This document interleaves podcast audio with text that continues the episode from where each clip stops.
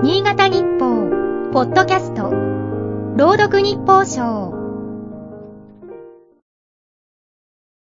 6月30日。1876年7月、一人のロシア人地理学者が日本の地を踏んだ。約5ヶ月をかけ、本県を含む全国を歩く。同様に本県も訪れて、日本奥地機構を表した英国人旅行家イザベラ・バードが来日する2年前のことである。なお、アレクサンドル・ワイコフという、世界をめぐって研究に励んだ。ワイコフに詳しい、新潟大非常勤講師の中谷正宏さん54歳は、バードに比べて資料が少なく、その存在はほとんど知られていないと話す。気候、人々の気質、街並みの様子、貿易。本県には一週間ほど滞在して専門外のこともつぶさに調べた。それらを帰国後、論文にまとめ発表した。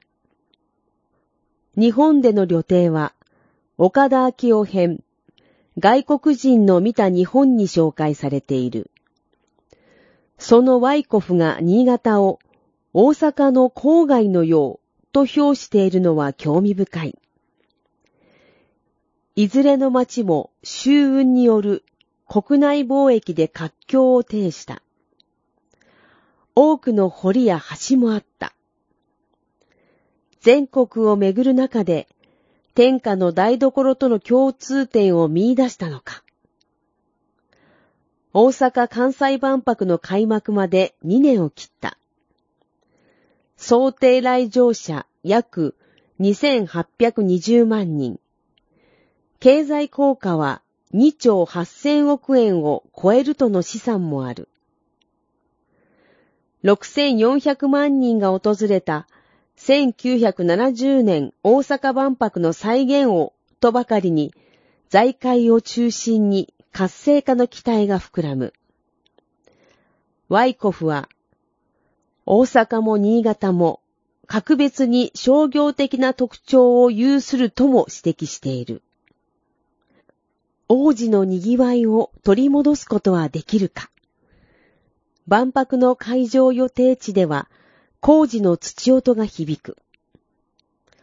本年度の関西域内総生産の実質成長率は国内全体を上回るとの見通しも出た。